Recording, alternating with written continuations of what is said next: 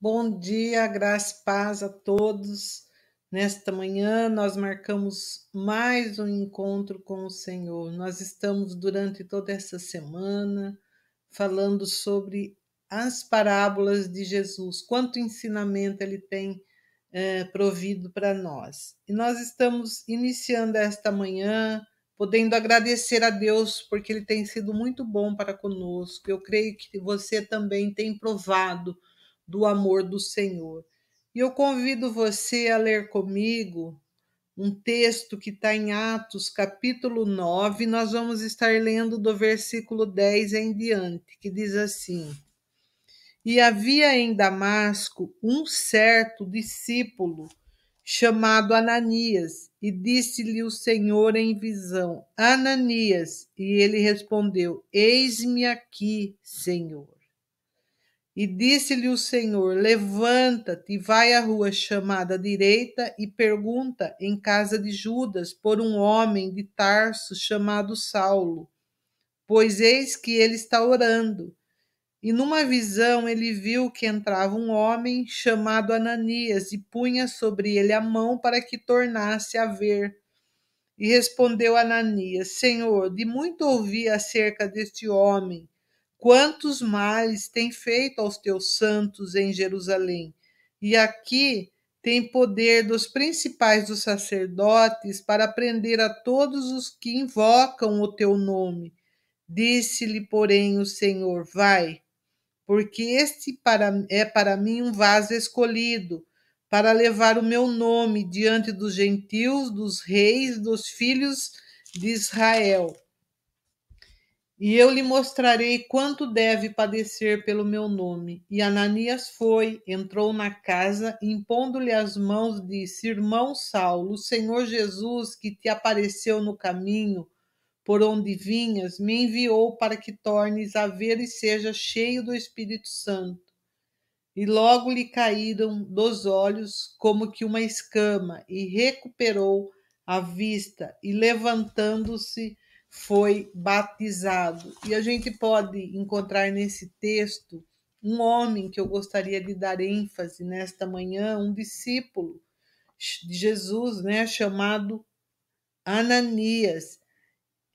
E ele morava em Damasco, diz a palavra de Deus em Atos, Atos 9, 10. Em Damasco havia um discípulo chamado Ananias, e o Senhor o chama numa visão e Ananias prontamente diz ao Senhor: Eis-me aqui, Senhor, eis-me aqui. E só quando a gente é, para por esse versículo e medita, a gente já pode ver o quanto Ananias era parceiro de Deus.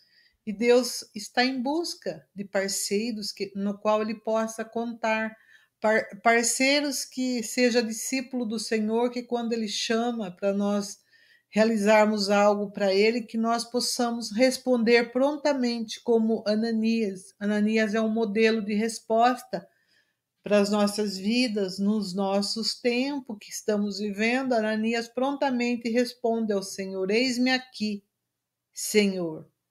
E Ananias estava em casa, ele estava na casa dele, com medo, porque ele sabia quem foi Saulo, que era um grande carrasco que perseguia a igreja e e Saulo, a gente sabe que nessa época ele respirava a morte, ele queria matar, ele matava, ele respirava a morte. Mas prontamente Ananias, diante do chamado do Senhor, ele responde: Eis-me aqui. Mal sabia ele que Jesus tinha em mente Ananias seria o instrumento de Deus para acolher Saulo e o antigo carrasco dos cristãos na comunidade dos discípulos. Ananias então foi esse instrumento que Deus usou para acolher, para integrar Saulo juntamente com os demais. E Jesus ele não precisaria da ajuda de Ananias para realizar os seus planos na vida de Saulo. Entretanto, em sua infinita sabedoria, perfeita vontade, ele decide envolver seus filhos naquilo que está realizando. Assim nós podemos tornar parceiros do Senhor. O Senhor ele sozinho ele poderia realizar, mas Deus, como ele, como ele é muito sábio, ele deseja relacionamento com o homem, então ele envolve a gente, ou envolveu Ananias como parceiro dele. E é um privilégio para nós quando a gente entende uh, o que é ser parceiro de Deus, o que é estar em sociedade com o Espírito Santo, para quando a gente pode ouvir a voz do Senhor naquilo que Ele está fazendo no nosso meio, na nossa família, em tudo aquilo que Ele tem feito na igreja. E quando a gente ouvir o chamado do Senhor pelo nome, mesmo que você não se sinta capaz ou tenha ou não tenha ideia do que ele vai fazer, esteja pronto. Só responda para o Senhor: Senhor, eis-me aqui, eis-me aqui, Senhor, envia-me a mim. Nós estamos aqui nesta manhã com essa resposta positiva, dando ao Senhor nesta manhã nós podemos é, ser instrumento, para nós tem sido um privilégio sermos instrumento na mão do Senhor para anunciar as boas novas da salvação. E nós então vamos ficar com essa devocional nesta manhã. Eu convido você que seja parceiro de Deus, responda ao chamado que Deus tem para você na sua vida, dê uma resposta positiva ao Senhor nesta manhã. Diga: Senhor, eis-me aqui, envia-me a mim. E nós vamos então dar continuidade ao nosso estudo. Eu gostaria de estar chamando o Bruno. Bom dia, Bruno. Bom dia, pastora, graça e paz do nosso Senhor Jesus Cristo. Tudo bem? Graças a Deus, Deus é bom, né? E a sua misericórdia dura para sempre. Amém.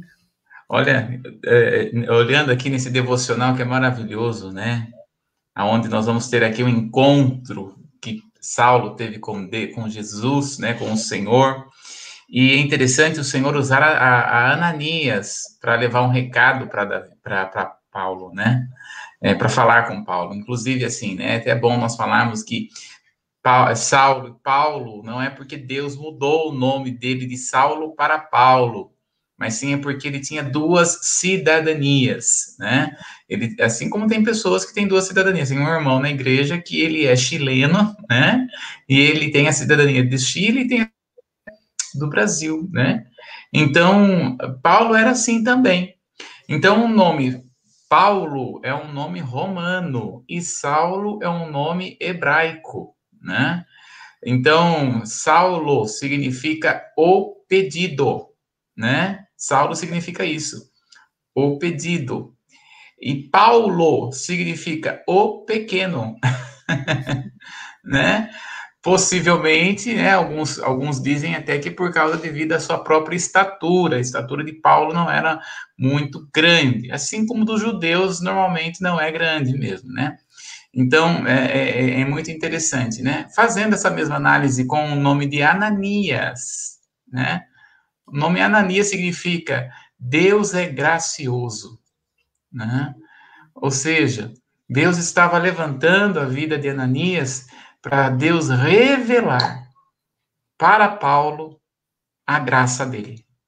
Porque Paulo não conhecia a graça, Paulo conhecia a lei. Uhum. Paulo vivia debaixo da lei. Paulo queria matar, né, Bruno? Só não Isso. a morte. né? Olha só, é, é, quando nós olhamos ali, então é muito interessante que Deus está fazendo aqui. Ele está chamando a Ananias para ir até Paulo, né, para Saulo, para revelar a Saulo a graça. E ele, depois que ele tem esse encontro, né, Saulo tem esse encontro que eu falo que não é encontro, é uma trombada, né? é uma trombada, porque ele cai. Né? Saulo cai ali, ele tem uma trombada com Jesus e ele fica três dias sem poder enxergar. De tanta luz que ele viu, ele ficou cego por durante três dias, e é por isso que Ananias foi até lá, para orar por ele, e tinha que ser Ananias, né? Olha só, tinha que ser Ananias para orar, para tirar a, aquelas escamas, orar pelas escamas de Saulo sair. Por quê? O que tira nossas escamas? É a graça do Senhor. Quando nós entendemos compreendemos e vivemos verdadeiramente a graça de Deus, as escamas dos olhos caem, a religiosidade é destruída e nós começamos a permanecer no Senhor. Olha que tremendo. Né? Então, que Deus quer que essas escamas caiam, né? E veja, Jesus ele veio revelar, embora ainda Mateus, Marcos, Lucas e João ali está mostrando os evangelhos em Jesus vivendo na lei. Né? Paulo vai dizer em Gálatas capítulo 4 é, que ele veio nascido de mulher, nascido sob a lei. Então, Jesus, quando nós olhamos até mesmo para os. Nós não podemos nem olhar para os discípulos como aqueles discípulos que são crentes, que sabem quem realmente é Jesus. Eles nem imaginavam, olha, nem mesmo João Batista estava entendendo quem realmente é Jesus. Tanto é que, porque eles estavam todos, até hoje, os, os judeus estão esperando é, aqueles é, que, que um Messias que vem para restaurar o Estado de Israel, né, a nação de Israel como uma nação poderosa, assim como era nos tempos de Davi. Porque esta é a promessa de que não faltará rei no trono de Davi. Assim os judeus entendiam, assim Paulo também vivia esperando esse Messias. João Batista também estava esperando este Messias. Por isso que ele vai mandar os seus discípulos lá, viu? Você é aquele que nós estávamos esperando. Hum. né? E aí então Jesus vai pegar assim, vai curar alguns enfermos, né? E aí ele vai dizer para os seus discípulos, né? para os discípulos de João Batista: Fala para João Batista os cegos veem, os surdos falam, os, os, os, os mudos falam, né? E os surdos ouvem. Então ele estava revelando aqui que ele veio estabelecer primeiramente o reino espiritual. E os seus discípulos não estavam entendendo isso, né? É, então, uh, e muitos ainda não conseguem entender quando então Ananias vai orar ora, e aquela escama da lei cai dos olhos de Saulo, ele volta a enxergar. Nós costumamos dizer, né, que cai Saulo, né, morre Saulo e levanta Paulo, né? Ou seja, ele entende o ministério dele aos gentios. Né? Tanto é que, olha só o verso 15 do seu capítulo, capítulo 9 do verso 15 aí de Atos, pastora. Será que hum. você está aberta aí? Atos capítulo 9, verso 15. Olha só que tremendo. Disse-lhe, porém, o Senhor: Vai, porque este é para mim um vaso escolhido para levar o meu nome diante dos gentios, dos reis, dos filhos de Israel. Verso 16. E eu lhe, e eu lhe mostrarei quanto deve padecer pelo meu nome. Olha só, já pensou? Olha, eu escolhi você, Saulo, né, para levar o meu nome entre os gentios, só que você vai ter que aprender o quanto é sofrer pelo meu nome, né? E aí a gente olha na, na carta aos Coríntios, né, que ele vai trazer uma biografia dele para os irmãos de Coríntios, quanto Paulo sofreu, naufrágio, perseguição, falso testemunho, coloca, falavam que o que Paulo falou sendo que ele não falou, né? Tantas coisas Paulo começou a viver, mas ele sabia que ele está de Deus, que é boa, perfeita e agradável. Amém, pastor? É tremendo isso, né? Fazendo essa analogia que Deus trazendo Ananias para revelar para Paulo a graça de Deus. Que Deus nos fala nesta manhã. Quando você tem a revelação da graça, não a revelação da religião, não a revelação da lei, mas a revelação da graça, ela te traz libertação, ela te traz cura, ela te traz transformação. E é isso que nós estamos vendo nas, nas parábolas, porque as pessoas estavam com os olhos tão vendados pela lei que não conseguiam enxergar, não conseguiam entender. E é isso que Jesus vem fazer através das parábolas, vem revelar dentro das parábolas a graça de Deus. Amém, pastora? Amém. E nós estamos aqui estudando sobre a parábola do semeador, né? E nós estamos aqui eh, vendo a, esta parábola nas, nos três evangelhos, Mateus, Marcos e Lucas. E nós estamos analisando esta parábola no livro de, de no, na carta aos irmãos romanos, que Pedro ditou e Marcos escreveu, no capítulo 4, do verso 3 ao verso 20. Né? Marcos, capítulo 4, do 3 ao 20. Pastora vai estar lendo para nós, é, para nós estarmos aqui meditando na palavra do Senhor.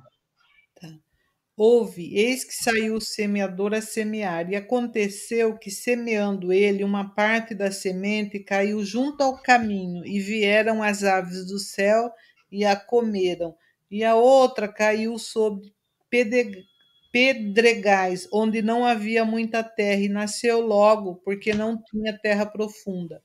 Mas saindo o sol, queimou-se, porque não tinha raiz, secou-se, e a outra caiu entre espinhos, e crescendo os espinhos, sufocaram e não deu fruto. E a outra caiu em boa terra e deu fruto, que vingou e cresceu. E um produziu trinta, outro sessenta e outro cem. E lhe disse: Quem tem ouvidos para ouvir, que ouça. E quando se achou só, os que estavam junto dele com os doze interrogaram acerca da parábola.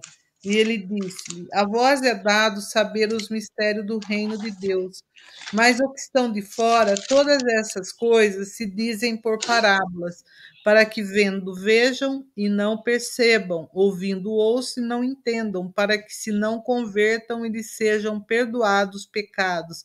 E disse-lhe: Não percebeis essa parábola? Como, pois, entenderei todas as parábolas? Os que semeia, semeia a palavra. E os que estão junto ao caminho são aqueles em que a palavra é semeada, mas tendo eles ouvido, vem logo Satanás e tira a palavra que foi semeada no coração deles. E da mesma sorte, os que recebem a semente sobre pedregais, que ouvindo a palavra, logo com prazer a recebem, mas não têm raiz em si mesmo, antes são temporãos depois, sobrevindo a tribulação, perseguição por causa da palavra, logo se escandaliza.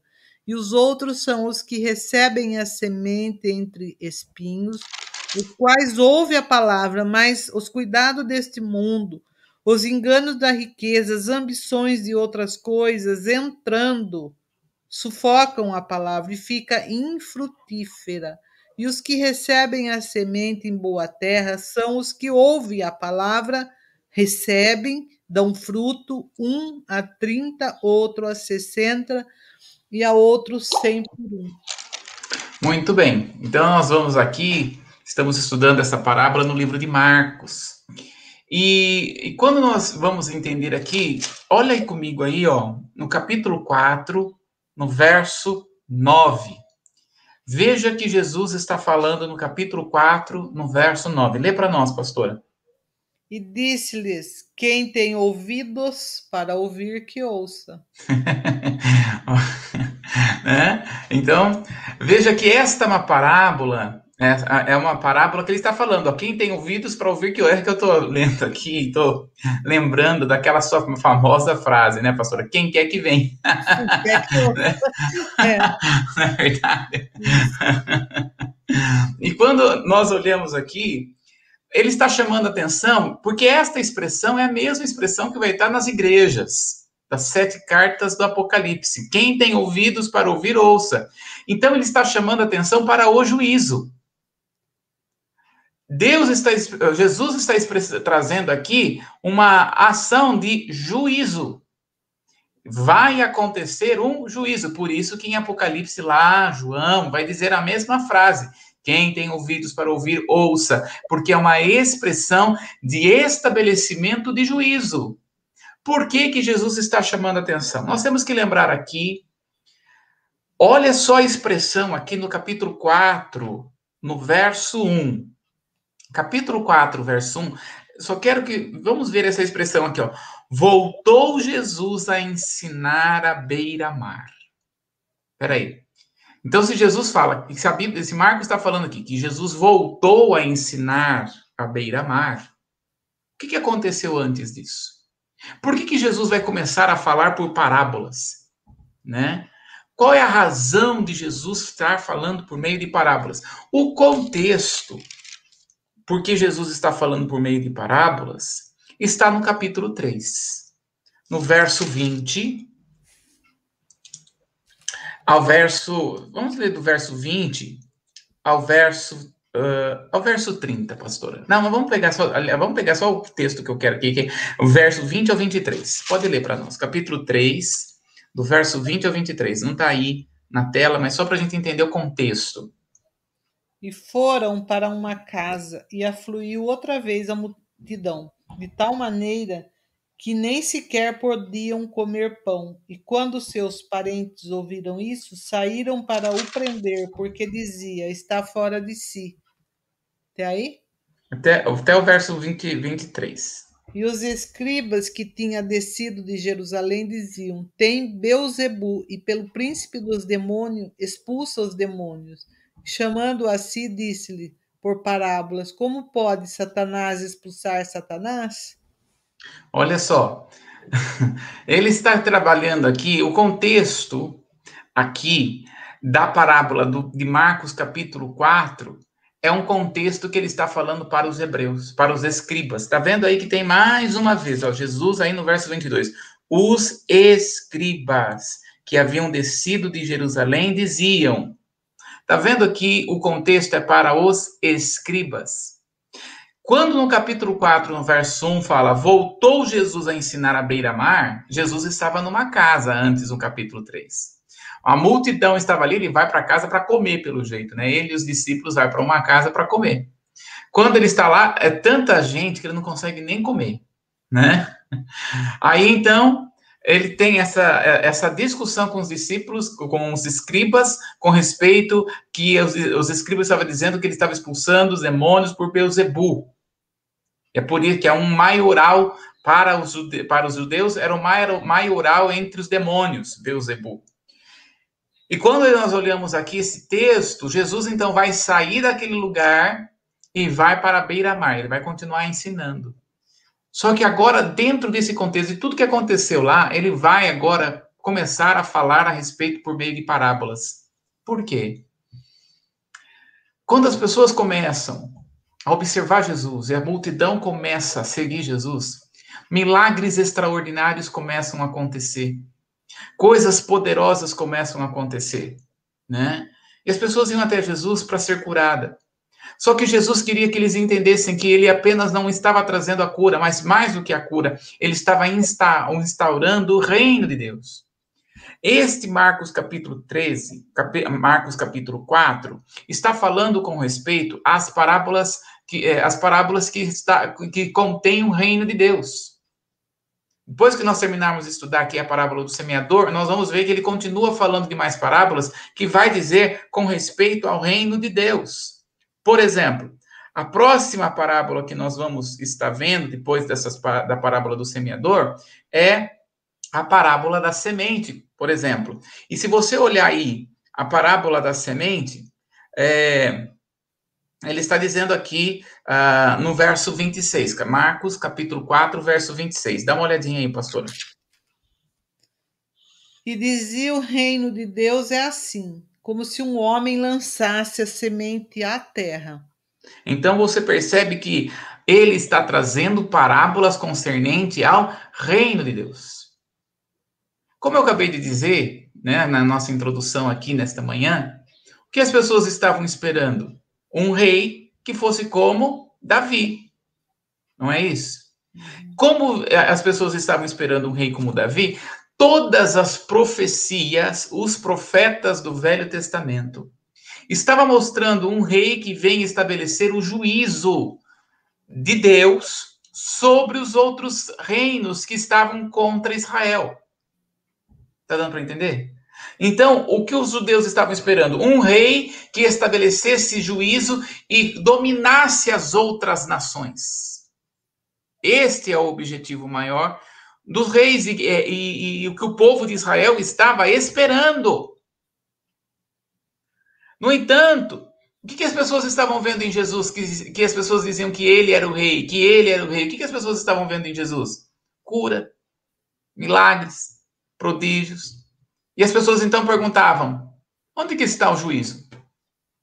Cadê o estabelecimento do juízo de Deus? Então ele vai começar a trabalhar aqui. Olha só. Agora nós vamos entrar aqui no que nós vamos.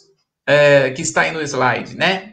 Então, o efeito prático da parábola é insistir com as pessoas a ouvirem um texto no qual o juízo é certo.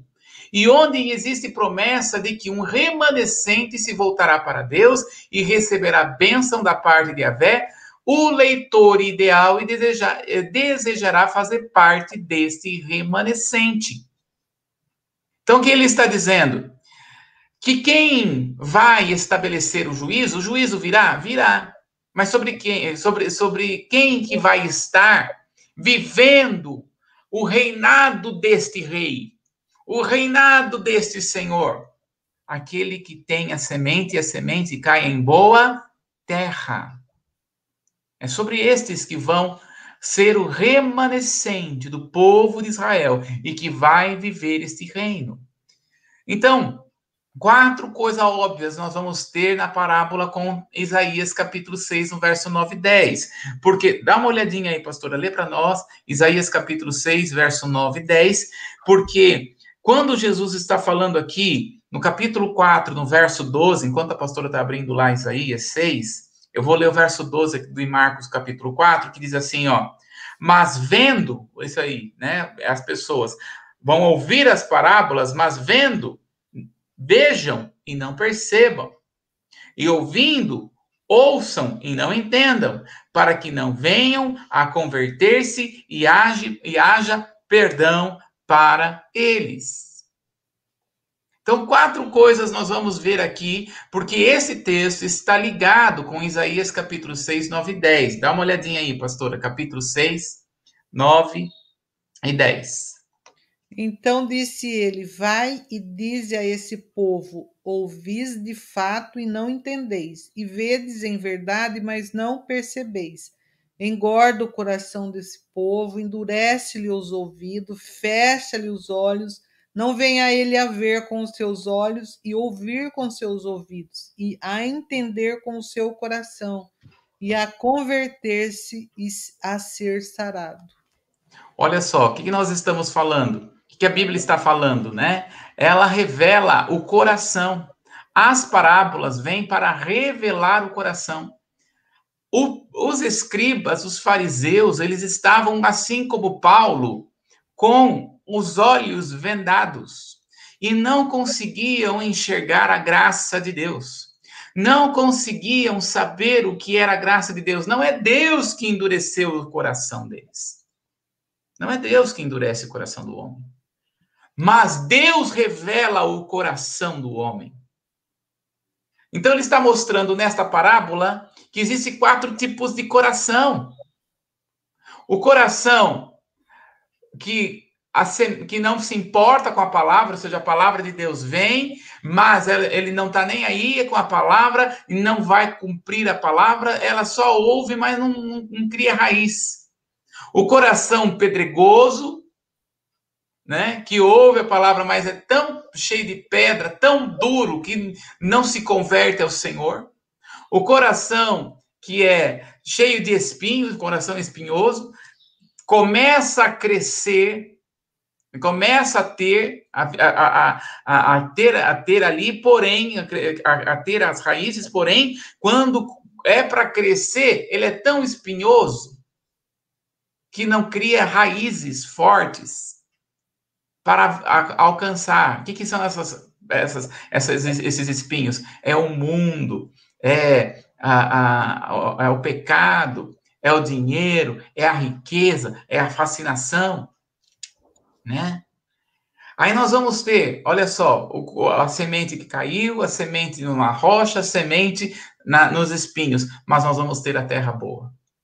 O coração bom, Um coração que aceita, que quando recebe a palavra de Deus, ela, ele já se, ele se quebranta diante do Senhor. Então a palavra do Senhor para esse coração vai fluir. Ele não está mostrando que é Deus que estabelece o coração, mas Deus revela o coração do próprio homem.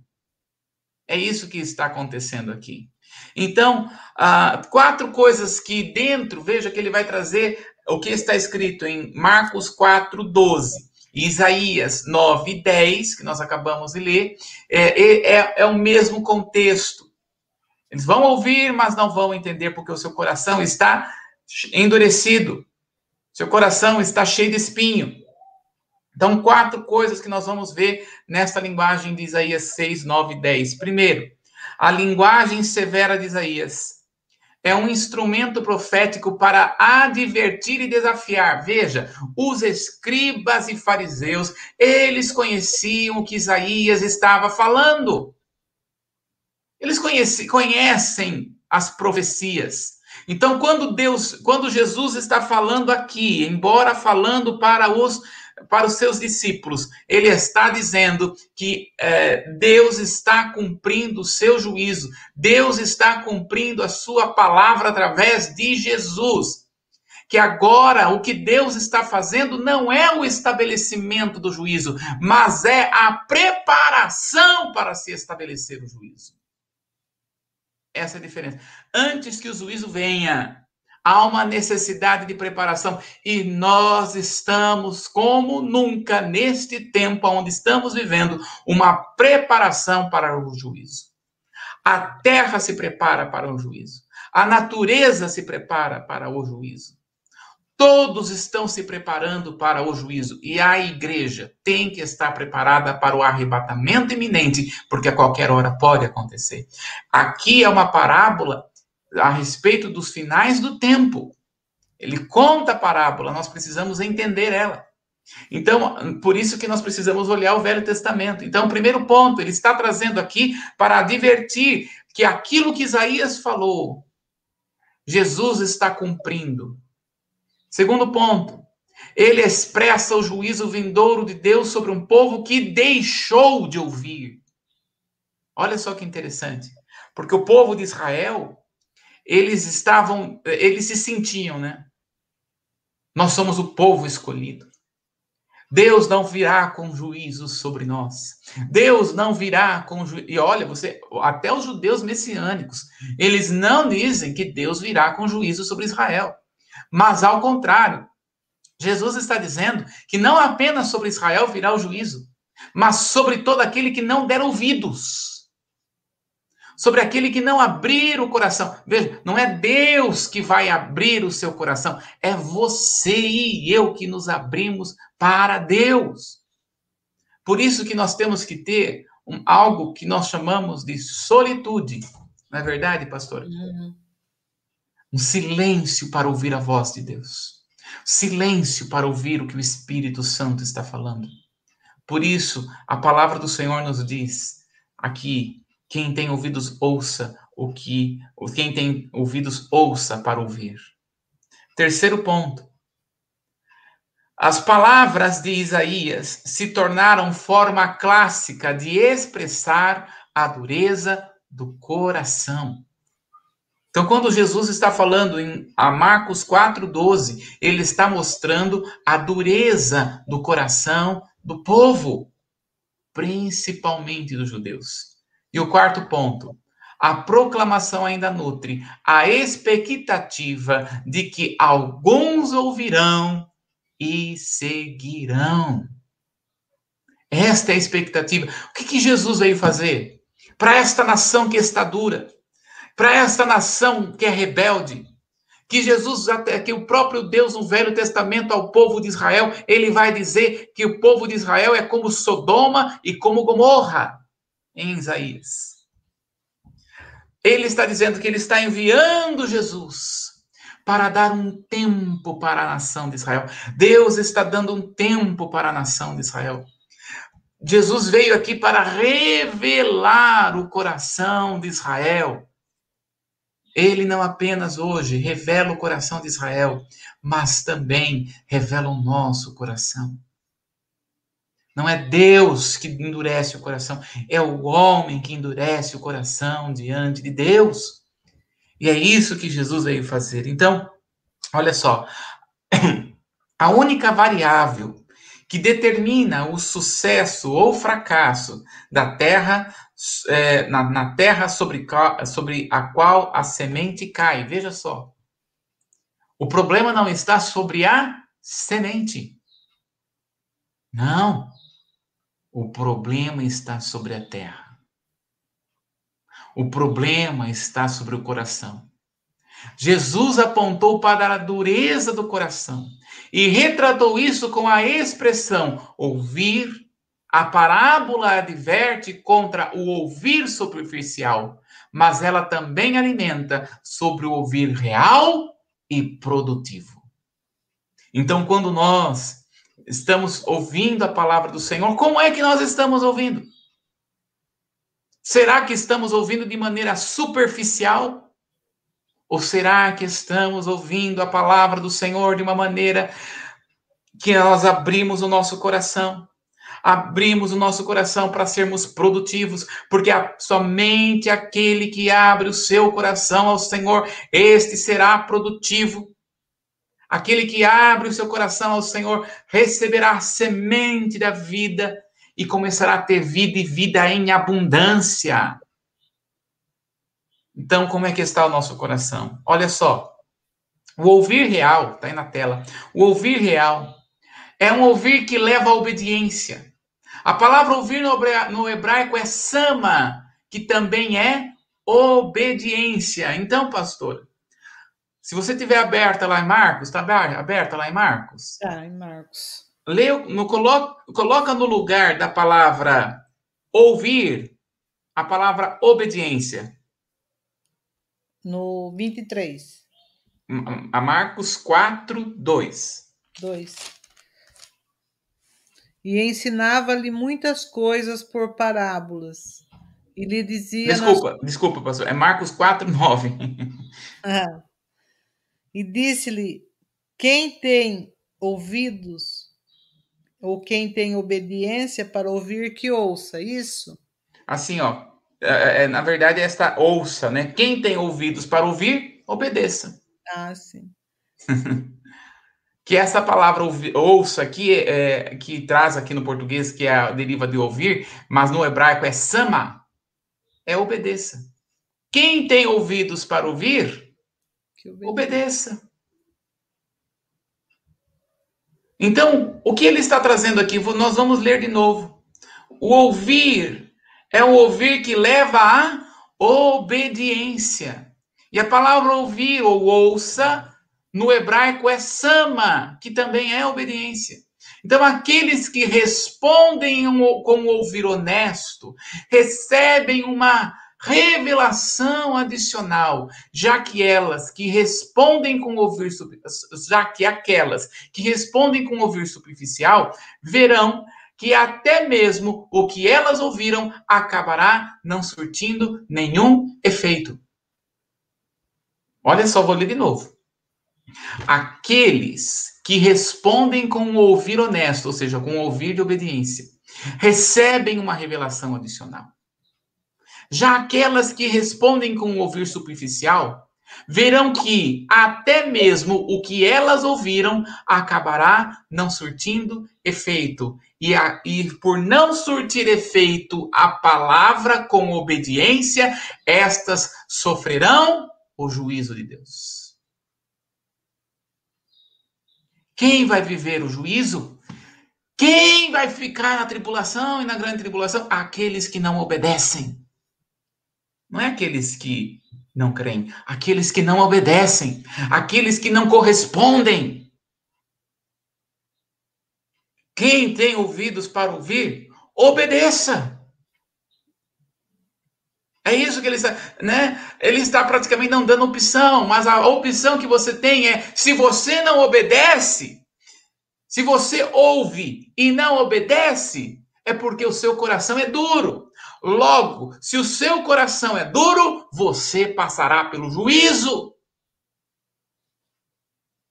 Alô? Hum. É isso que Jesus está falando. Então, nós vamos ter aí três temas é, significados nesta parábola. Três temas significados nesta parábola. Primeiro, o reino de Deus é um reino da palavra. Ele envolve a proclamação a respeito de Deus e dos seus propósitos e ações. Olha só, o reino de Deus é um reino de palavra e envolve proclamação. É por isso que Paulo fala, é por isso que Paulo vai dizer, né? É, quem tem ouvidos, aliás, Paulo vai dizer, pregue a palavra em tempo e fora de tempo. Porque a palavra é por proclamação. Porque a palavra é por obediência. É isso aí, é isso aí, Vera. Né? É por isso que nós temos que ter um coração quebrantado. Né? Olha só, quem vai amolecer ou endurecer não é Deus que vai endurecer ou amolecer o nosso coração, somos nós. Quando nós ouvimos a palavra, como é que está o nosso coração? É isso que a palavra vai trazer para nós. Então, primeiro ponto, o reino de Deus é um reino de palavra.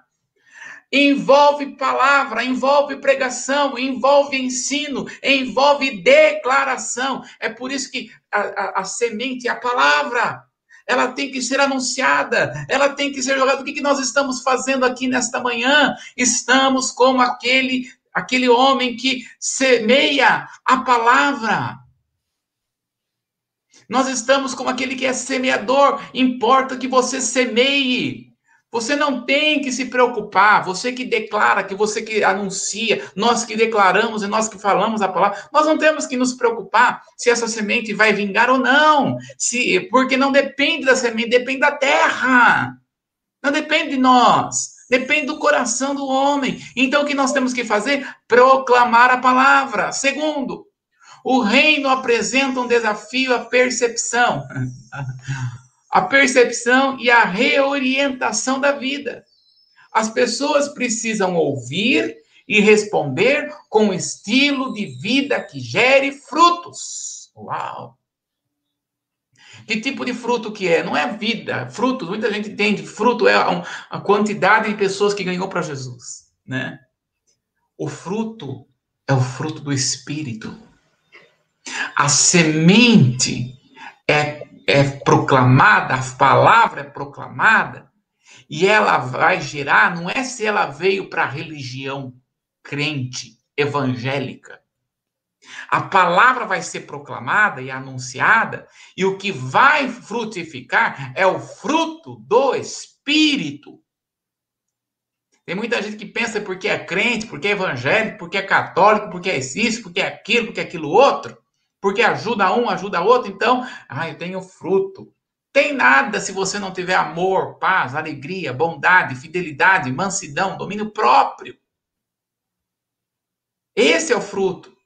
O que João capítulo 15, Jesus falando sobre a videira verdadeira, ele está dizendo sobre o fruto, não é a quantidade de pessoas que você ganha para Jesus, mas é o fruto do seu caráter transformado, do caráter de Deus no seu coração. E Paulo vai dizer lá em Efésios capítulo 4 que o caráter de Deus, aquele que roubava, não roube mais, aquele que mentia, não minta mais, aquele que furtava, trabalhe com as suas próprias mãos para fazer aquilo que é bem e para ajudar o próximo. Isso é caráter.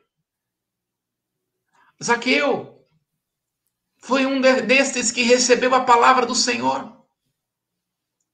E ele foi tão impactado pela palavra da graça, foi tão impactado pelo amor de Deus, que ele chegou para Jesus e disse: Senhor, se eu roubei alguém, eu vou devolver quatro vezes mais porque ele era um publicano. E quando Jesus olha para ele e fala: Hoje entrou salvação nesta casa, não é porque ele vai devolver quatro vezes mais para as pessoas que ele vai ser salvo, mas porque ele foi salvo e a semente caiu e a palavra produziu fruto de arrependimento e de transformação de caráter. Então Jesus vai dizer: porque esta semente produziu, a palavra produziu, é porque ele foi salvo.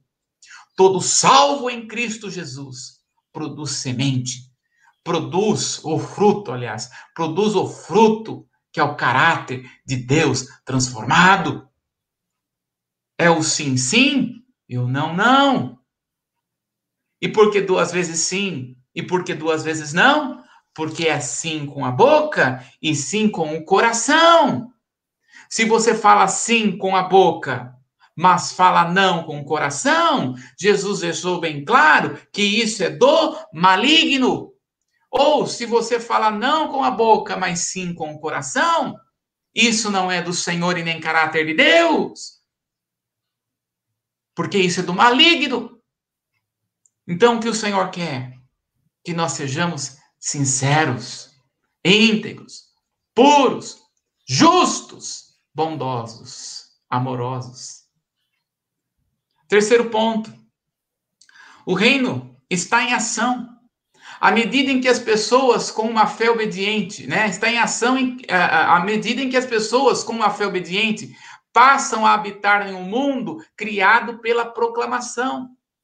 O reino de Deus está em ação, o reino de Deus está sendo proclamado, o reino de Deus está nesta terra e o reino de Deus está sendo anunciado. Porém, o reino de Deus as pessoas, o reino de Deus está sendo proclamado, está, o reino de Deus está, apesar desta terra ruim, imunda, suja, o reino de Deus está aqui. Mas quem são aqueles que fazem parte deste reino? São aqueles que com o coração obediente estão para ouvir a voz do Senhor.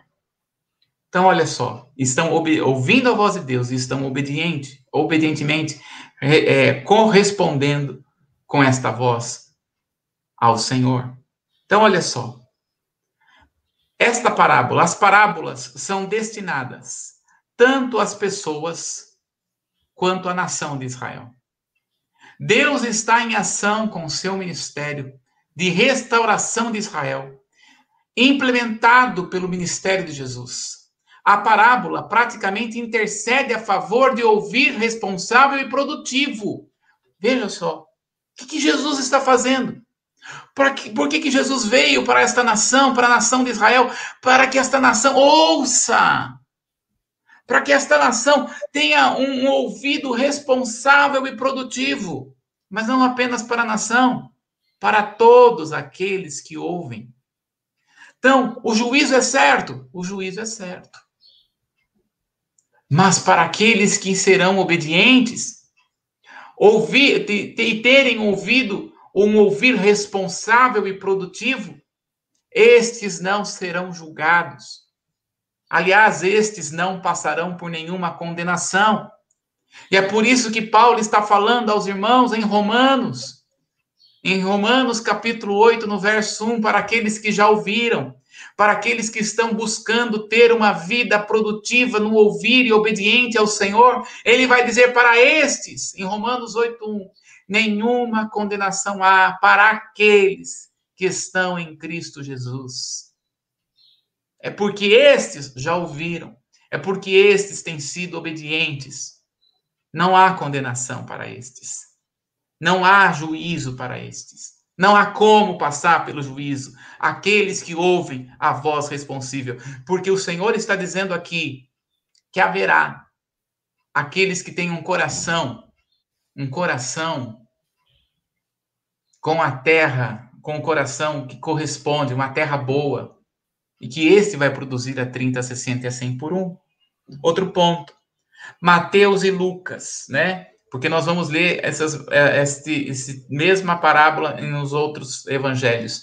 Mateus e Lucas falam sobre o ouvir, mas não é tão intensivo como Marcos, incisivo como Marcos.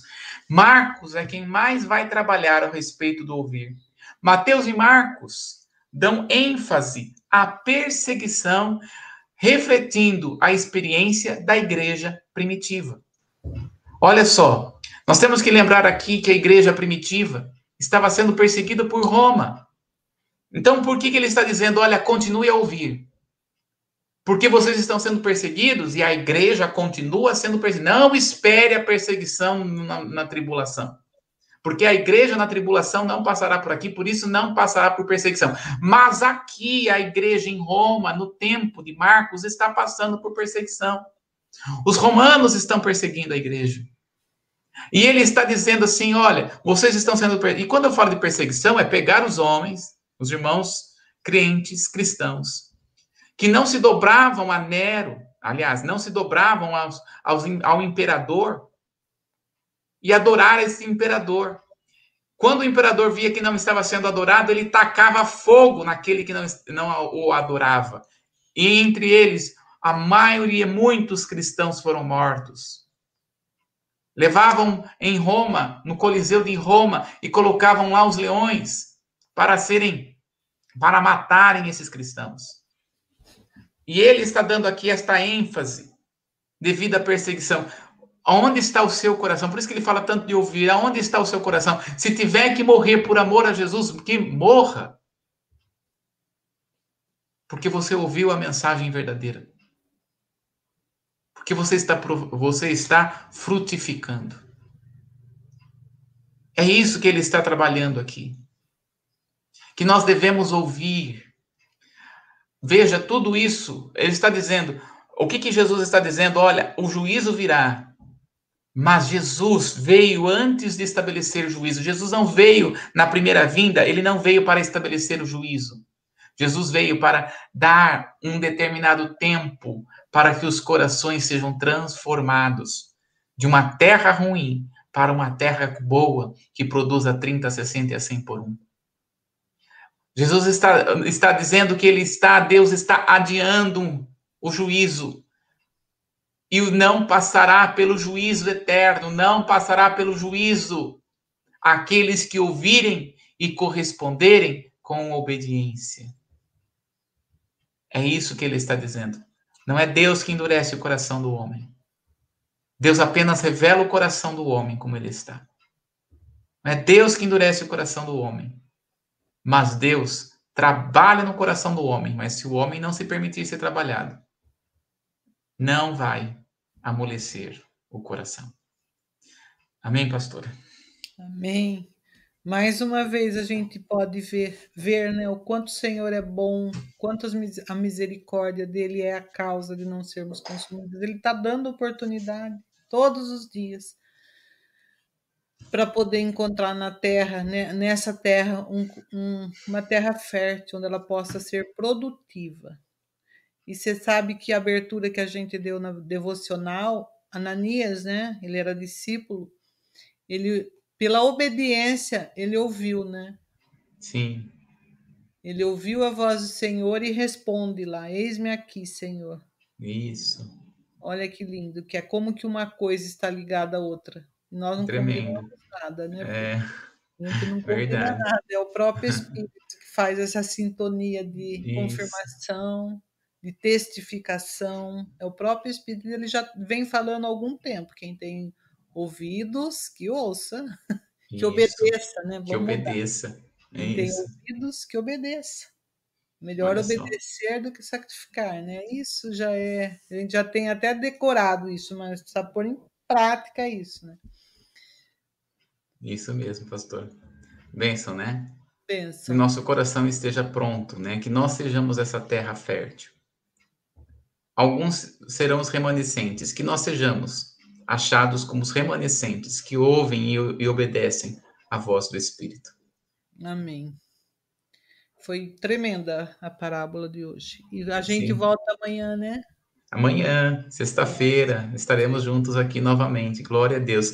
Eu quero aqui, só para uh, eh, aproveitar um tempinho nosso que nós temos aqui, parabenizar a minha esposa. Hoje ela está fazendo aniversário né? Então, eu deixo aqui em público, né, meus parabéns, já falei, claro, né, para ela, mas eu deixo aqui em público meus parabéns, eu agradeço a Deus pela esposa que eu tenho. Com certeza, muito do que eu tenho vivido é, não estaria vivendo se ela não estivesse do meu lado, né? Me ajudando, me, muitas vezes me aconselhando, né? Orando, me abençoando, me entendendo, né? Quantas vezes eu tenho, né? Porque vou viajar para ministrar em outro lugar e ela prontamente sempre está orando por mim enquanto eu estou em outros lugares, né? Então eu estou aqui e ela está lá no quarto orando por mim, a minha maior intercessora, além da minha mãe e minha irmã, né? Que são aquelas que intercedem direto por mim. Mas eu agradeço a Deus pela esposa que eu tenho, né? Tâmara, Tâmara é o nome dela, né? Lembra o nome, o, o, a fruta em Israel chamada Tâmara, que é doce. Eu costumo dizer que ela é tão doce quanto o fruto em Israel. Amém, Amém pastor. Parabéns, Tâmara. Deus te abençoe muito. Muito, Amém. muito. Então a gente termina aqui, né?